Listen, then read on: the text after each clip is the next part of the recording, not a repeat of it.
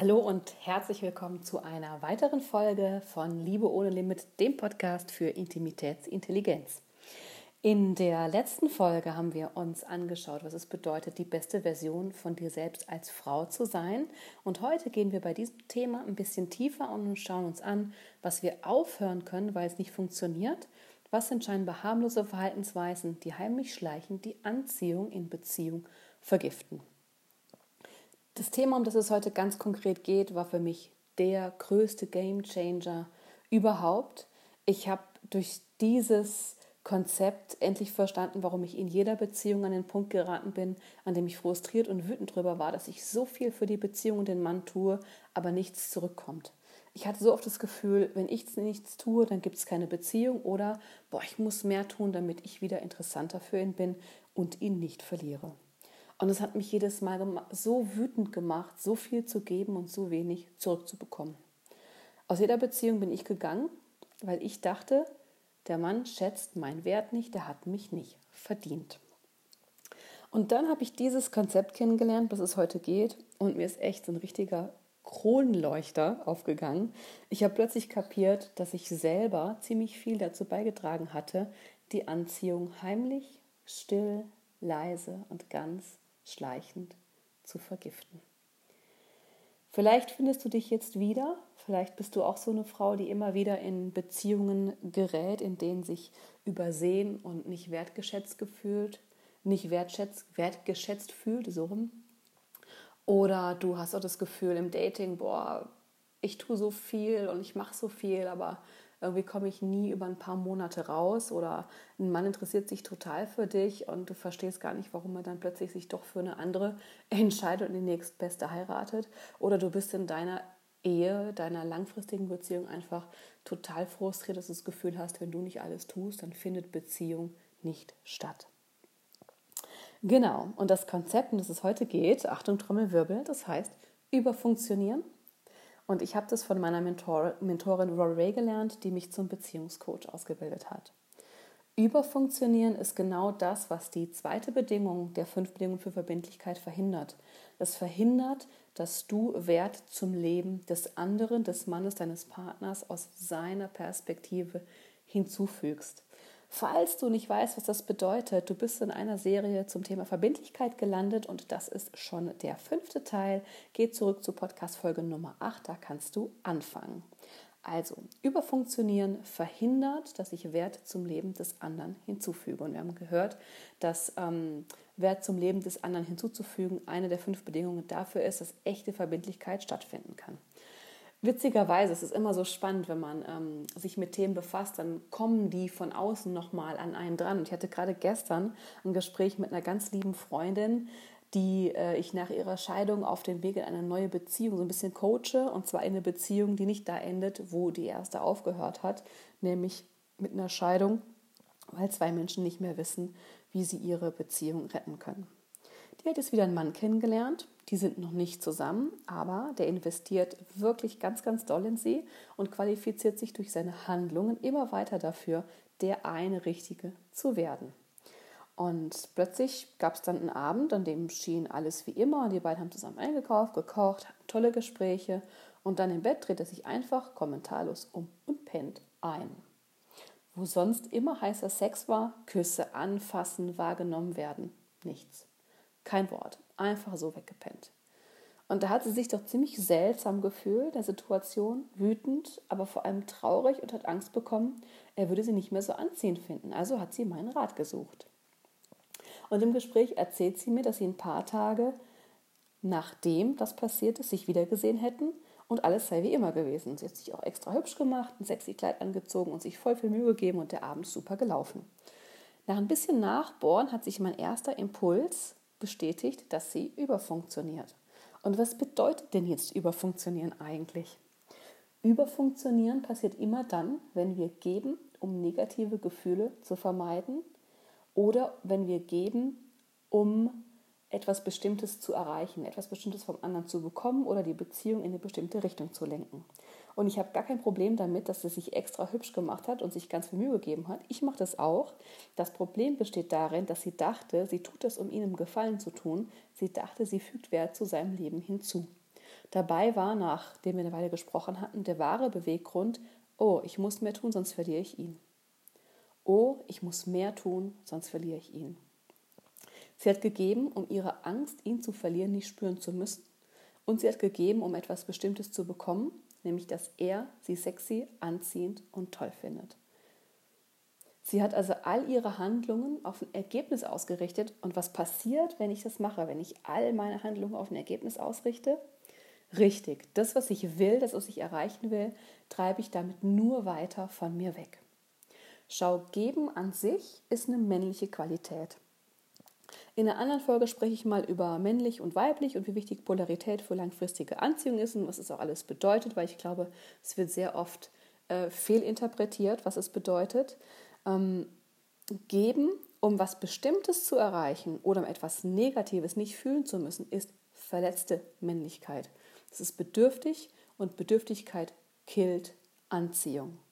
Bedürftigkeit ist der größte Anziehungskiller überhaupt. Und das ist völlig egal, ob du in der Datingphase bist oder nach 20 Jahren Ehe. Bedürftigkeit hängt stark mit dem Konzept zusammen, das wir in einer der letzten Folgen hatten.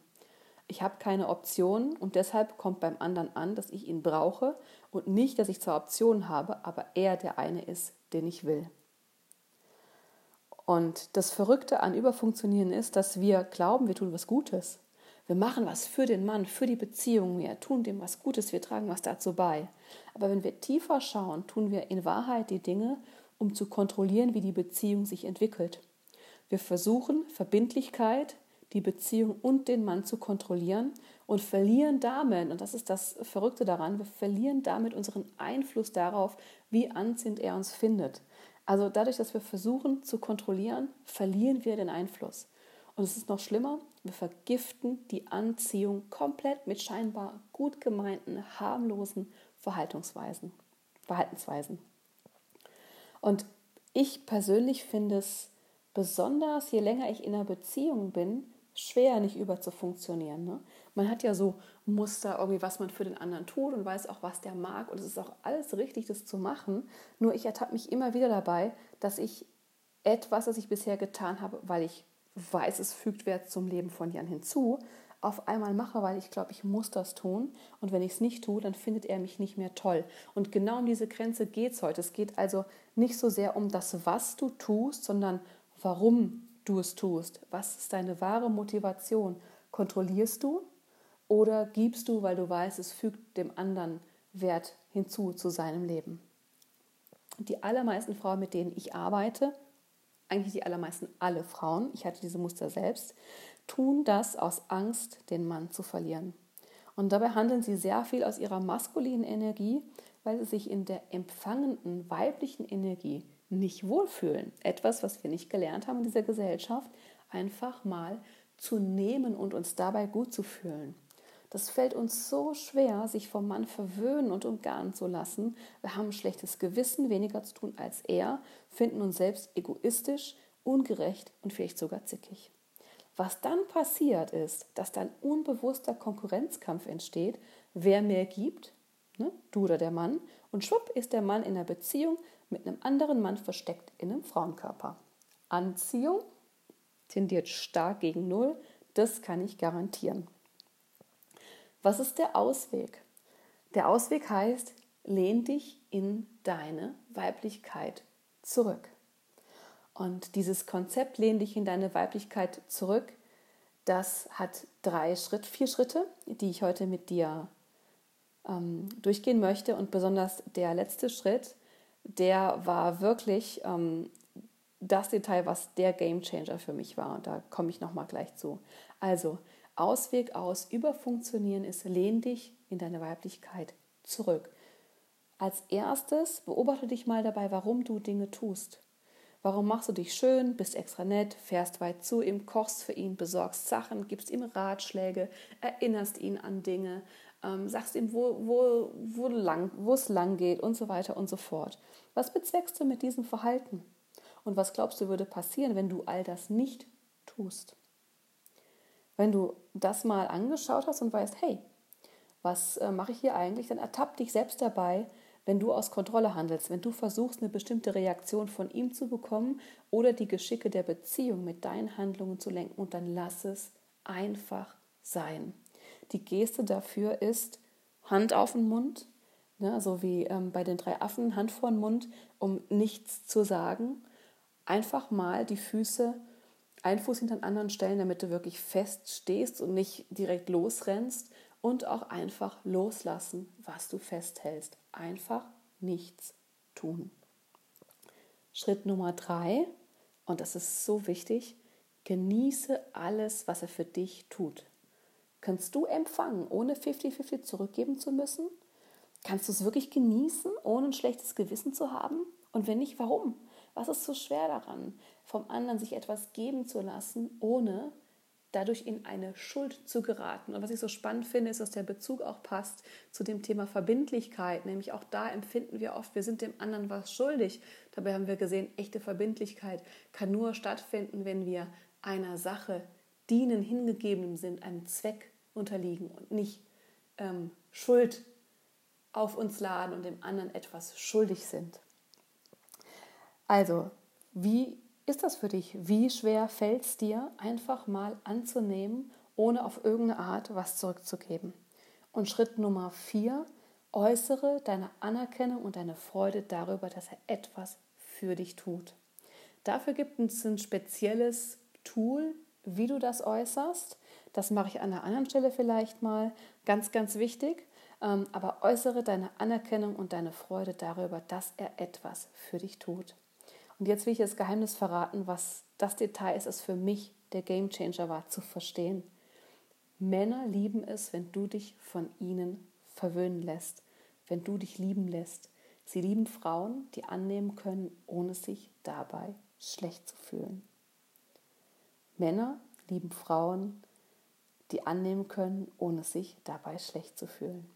Und entscheidend für Anziehung ist nur eine einzige Sache, wie sich der Mann in deiner Gegenwart fühlt und er will sich männlich fühlen.